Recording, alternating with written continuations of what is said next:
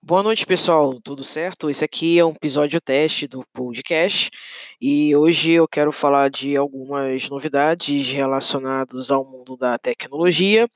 É, entre eles, eu estou querendo falar um pouquinho sobre algumas novidades do, do uso do debug JavaScript no Microsoft Edge para Visual Studio, que já está disponível desde o dia 16 de outubro. É, agora já está é, disponível né, nos Windows 10, o 8 e o 7, inclusive para quem usa o Mac.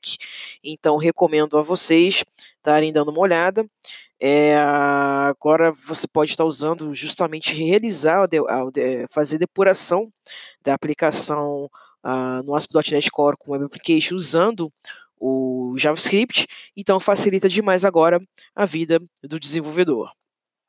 Uma outra novidade que eu estou querendo compartilhar com vocês é com respeito à, à nova versão do TypeScript, o TypeScript 3.7, que já está na sua versão é, já de release, é, veio com várias break, vários breaking changes, entre eles é, o optional chaining, que, que ajuda a implementar é, o ECMAC, as, as, features né, do, do ECMAScript, é, justamente para facilitar também a vida de quem codifica em JavaScript, a respeito do Nullish Call Sync, é, também, a respeito também do Assertion Functions. Então, bastante novidades eu vou estar deixando na descrição desse podcast para que vocês possam estar dando uma olhada a respeito a fundo das novidades do TypeScript 3.7.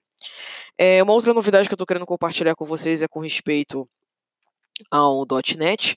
Nós tivemos, enfim, a versão é, .NET Core 2.2 que vai chegar ao seu fim, a sua vida final de, de ciclo, eh, no dia 23 de dezembro, até porque nós já, nós já tivemos o lançamento do anúncio né, do .NET Core 3.1, com várias novidades, inclusive com runtime, com, com uso de Docker Contains Images, com Snap Styler, então com bastante novidades também.